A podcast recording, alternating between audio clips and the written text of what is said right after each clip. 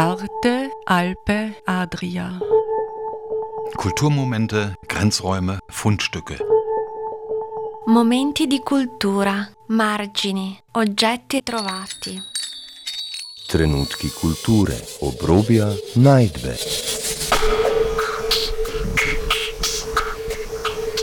Ein Kulturmagazin von Dagmar Trauner. Ich da zeigen wollte, die in meinem Buch Nummer 4, in dem Buch mit Gedichten und Fotos aus den 60er Jahren. Mein Sohn hat eine Mappen gefunden mit alten Gedichten aus der Zeit, ein Tagebuch, wo ich einmal 100 Gedichte reingeschrieben habe, die ich als Schüler sozusagen geschrieben habe. In Memoriam Horst Dieter Sieler oder HDS, wie er sich gerne genannt hat. Am 30. Oktober 2023 verstarb der Klagenfurter Kinoflüsterer kurz nach seinem 85. Geburtstag. Vor vier Jahren, als er gerade an seinem Buch Haus im Sommer Klagenfurter Vorstadtpoesie arbeitete, besuchte ich ihn zu Hause und wir kamen ins Plaudern. Am Mikrofon begrüßt sie Dagmar Trauner. Heute ist Donnerstag, der 11. April 2019. Ich befinde mich in der Wohnung von Horst Dieter Sieler, äh, dem Kinoflüsterer. Und dann noch äh, jetzt habe ich, plötzlich, ich in einer alten Mappe diese Fotos gefunden, die ich damals zufällig gemacht habe mit einer alten, äh, wie nennt man das, einer ausziehbaren Blaseballkamera mit einer uralten Kamera gemacht. Meine Mutter hat bei der Ernte unser Haus. Da steht jetzt das Autobahnkreuz Nord, Klagenfurt Nord drauf und so. Ne? Weil das ist alles verschwunden. Das, meine Gedichte und die Fotos sind ein Abgesang auf ein Klagenfurter Vorstadtkapitel, mehr oder weniger. Ah. Das hat sich so ergeben. Mhm. Das Ja, das sind jetzt natürlich Zeitdokumente. da sind immer so Lichtschlieren drinnen, weil der Blasebalg hat ein Loch gehabt. ja. Damals hat mich das geärgert und jetzt ist das ein unheimlich schönes poetisches Effekt. Naja, und dann habe ich jetzt das gefunden. Und aber das war dann das Ergebnis von dem Haus, ne? Ja. als wir ausziehen mussten. In Kürze hat es dann so ausgeschaut. Mhm. Ich war jetzt zufällig einmal draußen. Und dann, jetzt habe ich das Foto entdeckt. Mein Vater als Abwehrkämpfer. Mhm.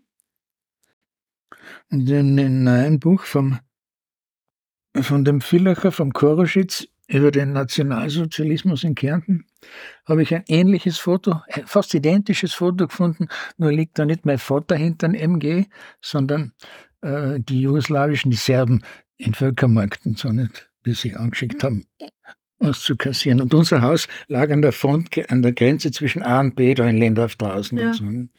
Und als Kind habe ich noch aus, aus der Mauer die, Muni die, die äh, Kugeln rausgekletzelt, ohne Ahnung zu haben, was und wie und was. Ja. Ja, ich wollte dich noch fragen, also der Teil ähm, wird gesendet auf Radio Agora. Und Äh, Du machst ein Interview für Radio Agora? Ja, Ach so, wenn das okay ist für dich. ja. Ich habe einen, vor ein paar Monaten habe ich einen, bei meinem Arzt gehabt, einen Jungen, den, den, wie heißt der denn? Einen Slowenen, der mich ausgefatschelt hat bis zum geht Ja. und drei halbe Stunden Sendungen gemacht hat im Agora. Ah, sehr schön. Mhm. Muss ich mal nachhören. Ja. Das war Ja. eigentlich ein Grund, ein Motiv, weil ich gemerkt habe, da ist das Interesse da, ähm, aber er weiß nichts, verstehst Wie die jungen Leute heute und so. Ne? Das war auch ein Anstoß, dann jetzt mein, mein, mein Miniaturbuch zu schreiben. Das ist ja Das- schön, ja. ja. Mhm. Hm. Ist also für dich okay. Ich bin Journalist. Alles, was von mir in der Welt getragen wird, was ich nicht selber trage, bin ich begeistert. Und Sie werden eigentlich überrascht, dass ich die, die, die Sendungen, die habe ich mir schicken lassen, weil ich, ich höre hör nicht Radio, ich bin ein Augenmensch. Ja. Und die haben es dann angehört und ich war überrascht, wie witzig die manchmal waren. So, ne? Mhm. Mich selber kulturkritisch untersuchen konnte. Ja, lieber Horst Dieter, bald ist Ostern. Du bist ja selber Kärntner. Wie hast du denn immer Ostern so gefeiert? Woran kannst du dich erinnern? An unsere alten Familien Ostern. Mit, wir waren nicht katholisch, die, aber ein Teil der Familie schon. Mein Schwager war katholisch und die sind dann eben nach Emmersdorf gebildet, um das Osterfleisch, wie heißt das, weihen zu lassen oder so. Nicht? Und da ist die ganze Familie dann versammelt gewesen. Aber das ist schon lange her. Weil in den, ich bin ja aufgewachsen in, bei Magareck in einem kleinen Bauernhaus, das über den Krieg meine Mutter geführt hat und meine Großmutter und meine größere Schwester, ältere Schwester, waren in einem Drei-Meter-Haus und wurde, war sehr behütet. Und jetzt komme ich immer mehr drauf, äh, dass, ähm, dass ich eine unheimlich glückliche Kindheit hatte. Wenn ich so die Geschichten von meinen Kollegen, Schriftstellerkollegen lese, diese fürchterlichen Vatergeschichten, ist nicht zum Aushalten. Ich habe, vielleicht hängt es damit zusammen, ich bin ohne Vater aufgewachsen. Weil mein Vater war 44 beim ersten Bombenangriff der, der Amerikaner auf Klagenfurt im Lendhofen, eines der ersten Opfer. Da war ich sechs Jahre alt. Ne? Und in diesem Lendhofen habe ich dann später ja merkwürdige Sachen gemacht. Ne? Ich habe mein Kino gebaut, das auch unvollendet geblieben ist. Das Lendhofen-Kino. Und zwei Jahre da unten gewohnt. Und jetzt, gerade jetzt, habe ich eine Geschichte geschrieben für mein neues Buch, Miniaturen 1920 bis 1900 äh, bis 2020, also über 60 Jahre hinweg, meine Erinnerungssplitter sozusagen, wo ich diese Erlebnisse äh, versuche aufzuarbeiten und in einen historischen, familiären und historischen Kontext gleichzeitig äh, einzubauen. Ich bin ja, wie ich immer betone, ein alter Ketzer geworden. Pass auf, das ist eine schöne Geschichte, auch wieder mit dem Landhaufen zusammenhängt. Ich habe da merkwürdige Beziehungen dazu. Während der Nazizeit war meine Familie, musste meine Familie ja, äh, wie hieß das damals? Oh Gott, das, der Begriff fällt mir jetzt nicht ein. Jedenfalls wurde ich nach dem Krieg Beinahe wäre ich ein Zeuge Jehovas geworden, weil eine Tante wollte uns unbedingt da in diese Sekte einbauen, aber meine Mutter war da klug genug zu sagen, nein. Und sie wurde nicht katholisch wie die meisten um uns herum, sondern protestantisch. Also wurde ich in der evangelischen Kirche im Lendhaufen im Alter, zarten Alter von acht Jahren getauft.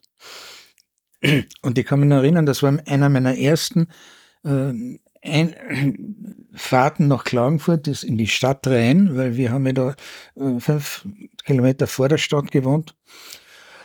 Und ich erinnere mich, der Lendhaufen war für mich eine ungeheure tiefe Schlucht.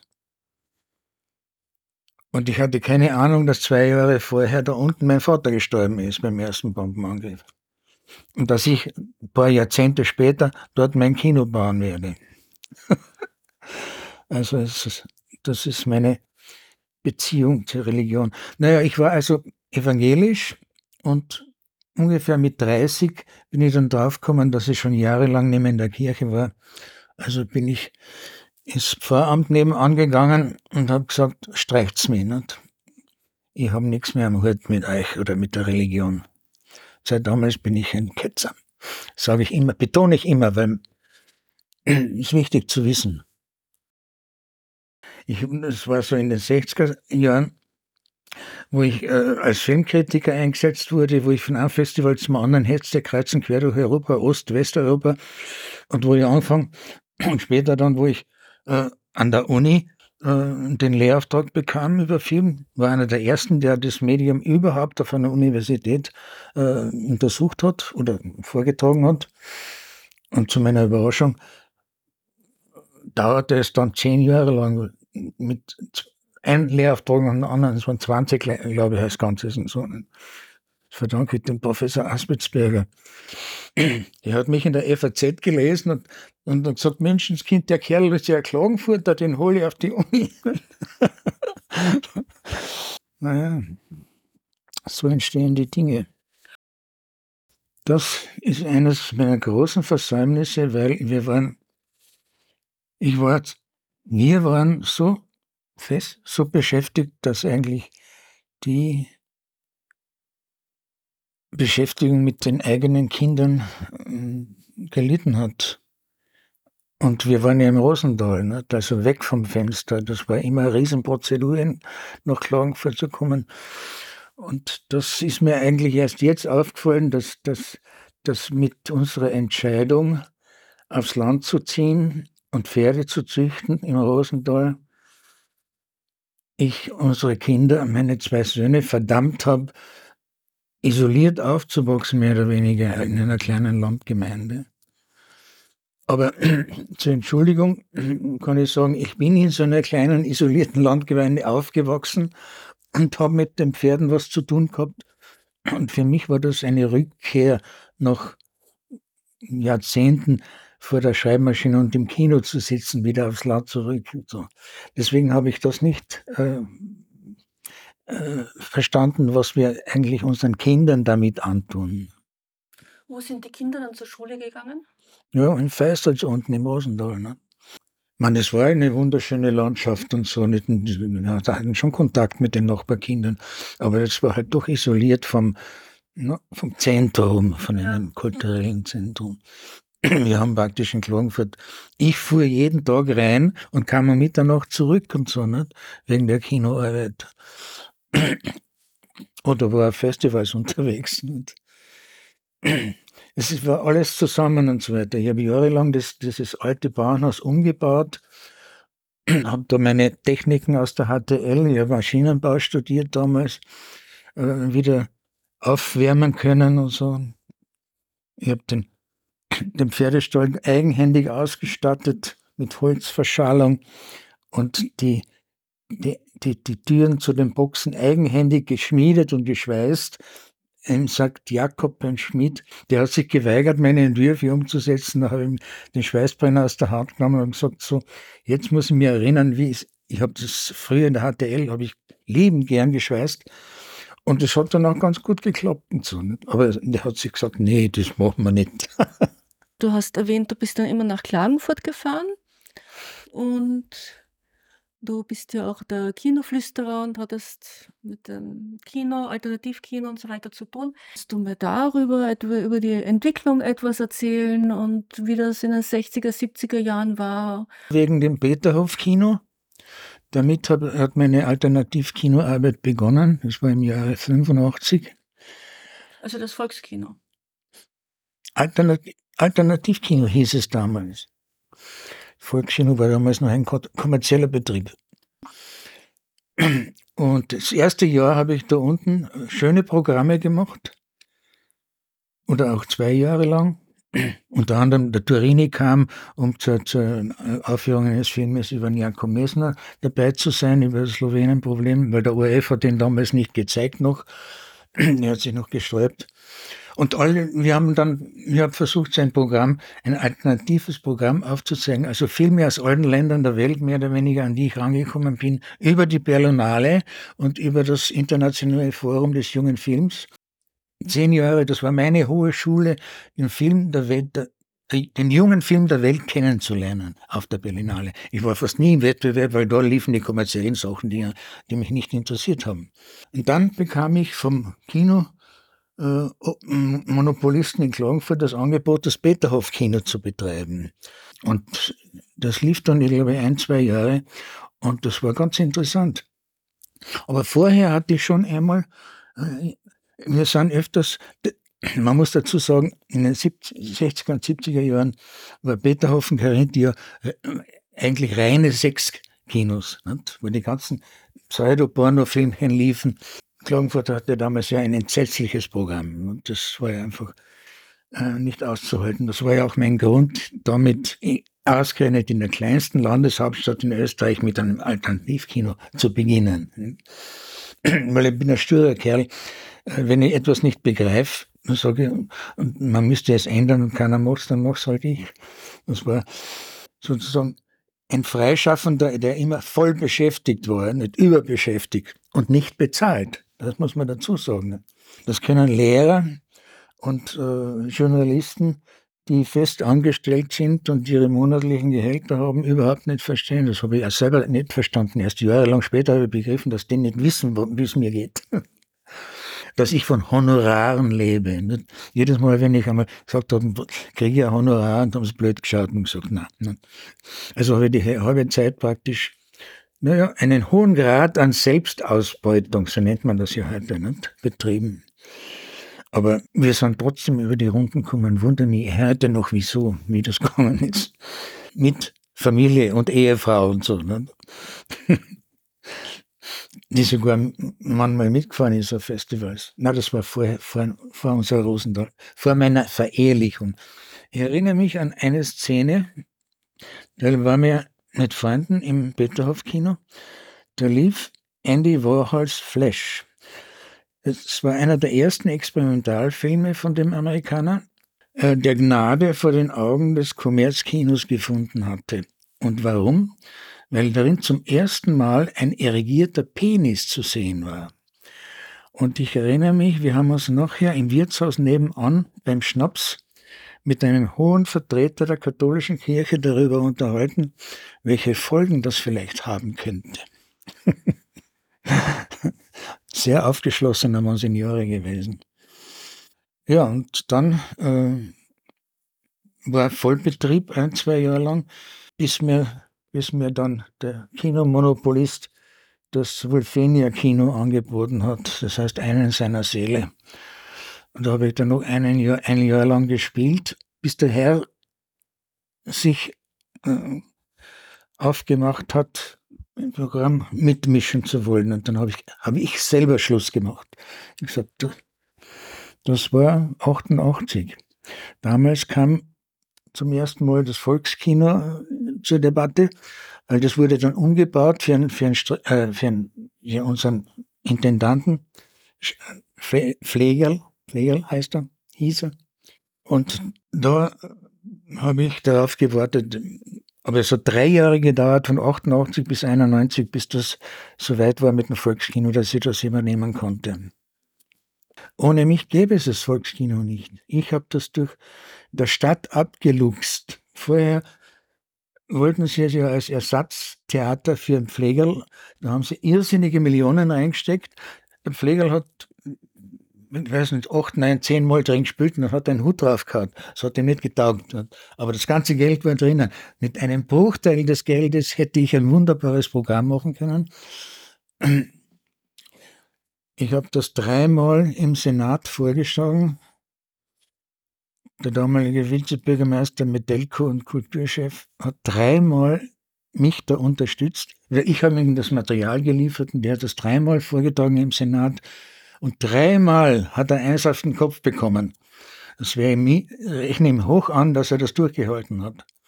Ich saß im Kino und programmierte es und das war allein mit Antwort. Ich hatte keinen keine Mannschaft, nichts.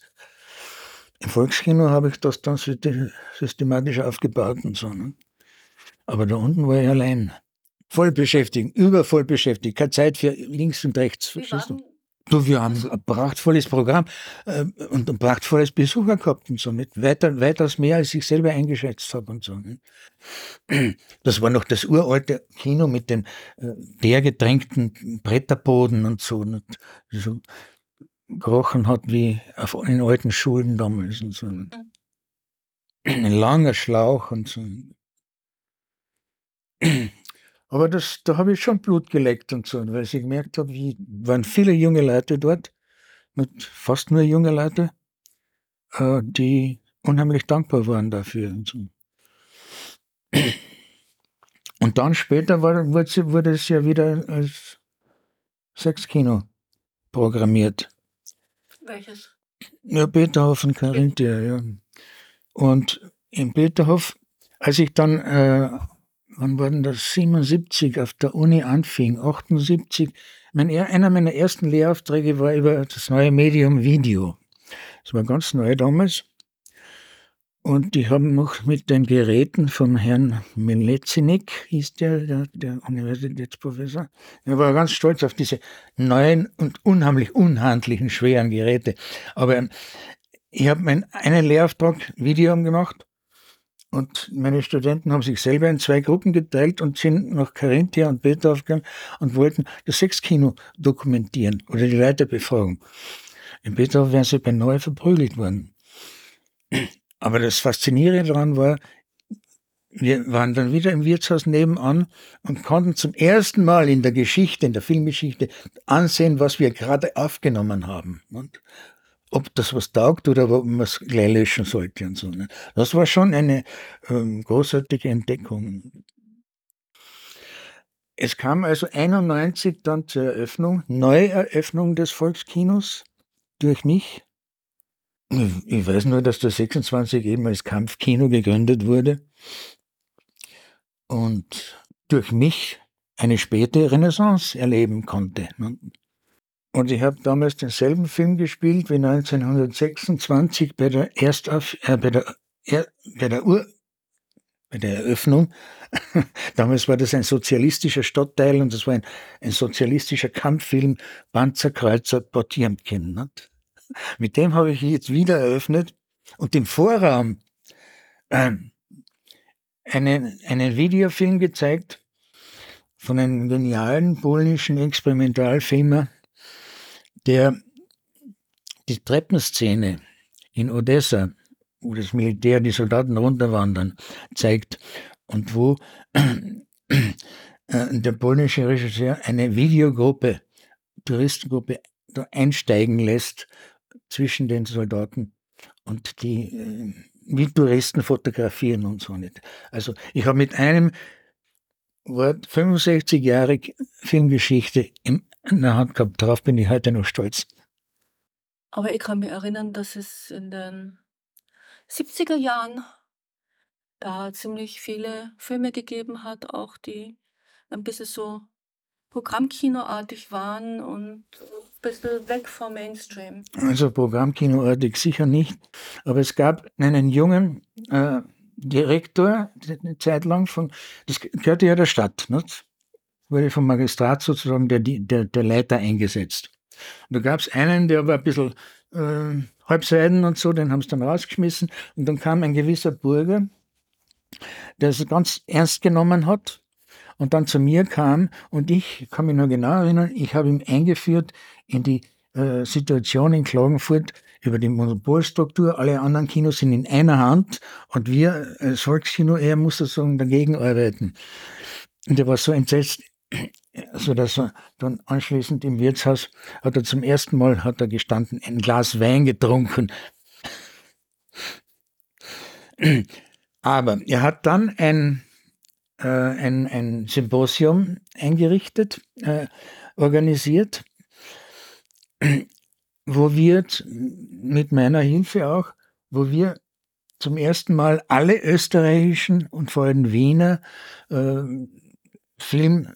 Filminteressierte oder Filmmacher eingeladen haben. Und da ist das kleine Wunder passiert, dass zum ersten Mal außerhalb von Wien sich die äh, Leute äh, solidarisiert haben. Journalisten, Filmemacher, Verleger und so. Und da gab's, entstand dann zum Abschluss das Klagenfurt, das berühmte Klagenfurter Manifest. Nicht? Wann entstand das? Das war, Gott, die Jahre sollen, das 76. 76, im Herbst 76, im Frühling 77 gab es die Nachfolgetagung bereits in Innsbruck im Cinematographen und dort wurde ich vom neu gegründeten Syndikat der Filmschaffenden in Wien inzwischen äh, beauftragt, mit äh, die ersten österreichischen Filmtage in Felden zu organisieren im Herbst. Heute heißen die Film äh, Diagonale. Sie haben sich zur Diagonale entwickelt. Aber wir waren damals die Ersten, die das organisiert haben. Mit einem Mini-Budget und so, nicht lächerlich und so. 10.000 Euro, wenn man es umrechnen, glaube ich. Die österreichischen Filmtage waren doch auch eine Zeit lang in Wels, oder? Später. 77 haben wir da oben unsere, die ersten gemacht. Dann hat der Herr Wagner, unser Landeshauptmann und Kulturreferent, gesagt, zu was braucht man denn das? Es geht eh alles in die Kassetten. Naja, die zweiten Filmtage fanden bereits in Kapfenberg statt, weil der Bernhard Frankfurter, der bei uns im Komitee saß, die Illusion hatte, übrigens auch die Oberhausener in, in, in Deutschland, die Filmkultur zum Arbeiter zu tragen. War natürlich sehr illusorisch. Äh, das, in Kapfenberg gab es die Filmtage drei, vier, fünf Mal, na, viermal. 82 hat dann äh, der, der Karl, der mit mir da schon seit Fällen das gemacht hat, äh, das Handtuch geworfen. Er wollte Filme machen und nichts mehr organisieren. Und dann ging es nach Wels, weil da gab es auch eine historische Sitzung, an die ich mich erinnere. Äh, als wir erfahren haben, dass, der, dass die Filmtage sozusagen keinen Direktor mehr haben, keinen Leiter mehr haben, habe ich Reinhard Birker vom Filmmuseum um Mitternacht beschworen, dass er das übernimmt. Weil ich kannte ihn schon die ganzen 70er, Jahre, 70er Jahre hindurch als Pressereferent des, des Filmmuseums und wusste, dass er einer der wenigen ist in Österreich, der die organisatorischen und künstlerischen Fähigkeiten dazu hat. Das hat er gemacht. Es ging also nach Wels, die, die Filmtage. Und um 90 herum dann hat er sogar zwei Jahre lang mit Werner Herzog die Biennale geleitet, wenn ich mich recht erinnere. Ja. Aber so ist der Weg, so ist das alles so, so entstanden und so. Nicht? Und in Klagenfurt zufälligerweise durch mich, weil ich der einzige Filmjournalist war, der sozusagen international äh, das gekannt hat und sich von österreichischen Animosität nicht einschüchtern ließ. Ich habe gesagt, red's kein Blödsinn. Ich erinnere mich, das freie, es gab ein freies Kino in Wien, freies Kino. Das war so in den 60er Jahren eigentlich schon, oder Anfang der 70er. Also sehr früh. Und war begeistert. Die war bei der Gründungsphase dabei. Und ich kann mich noch an die Schlusssitzung erinnern. Da haben sie gestritten, die fünf, sechse, ob sie den, äh, den, den Rosa von Braunheim-Film, äh, seinen Film Ist der Homosexuelle pervers oder die Gesellschaft, in der wir leben, zeigen sollen oder dürfen und so weiter. Und dann haben sie mich gefragt ich gesagt, man muss. Nicht? Dann hast du umgeschaut und bin gegangen. Mehr weiß ich nicht. Das hat da dann nicht funktioniert. Aber es hätte sein können. Nicht? Aber wenn, wenn solche Sachen passieren, nicht, ist Hopfen und Malz verloren. Aber so war damals die Zeit, weil damals war Homosexualität bei uns noch kriminell. Nicht? Ich war sogar einmal auf einem homosexuellen Schnaß in der Annergasse in Wien. Da hat mich ein Kunstkritiker, den ich in Paris kennenlernen äh, durfte, eingeladen und die haben ihn nach zwei Jahren tatsächlich dahin getraut. Das war ein sehr äh, eindrucksvolles Erlebnis, muss ich sagen. Aber wir haben damals gewusst, jederzeit könnte eine, wie nennt man das, im Kriminalfilm, eine Streife oder sonst was kommen und wir landen alle im Gefängnis. Nicht? Das war die Zeit damals. Nicht? Also konnte ich, konnte ich verstehen, dass im freien Kino diese Ängste da waren, dass man einen schwulen Film zeigt und so. Und heute ist das selbstverständlich, aber damals war es doch fast kriminell. Und das galt alles durchzusetzen. Und mir war klar, dass das lange dauern würde. Aber ich hatte leider einen langen Atem, sonst wäre ich schon längst ausgestiegen und hätte mich mehr meiner Familie gewidmet. Ja, danke habe der eine Anekdote nach der anderen geliefert. Sie hörten in Memoriam Horst Dieter Sieler. Der Klagenfurter Filmkritiker und Schriftsteller erzählte mir im April 2019 aus seinem Leben und über die beeindruckenden Projekte, die die österreichische Film- und Kinolandschaft maßgeblich mitgeprägt haben. Gestaltung der Sendung Dagmar Trauner. Arte, Alpe, Adria. Kulturmomente, Grenzräume, Fundstücke. Momenti di cultura, margini, oggetti trovati. Trenutki kulture, obrobja, najdbe.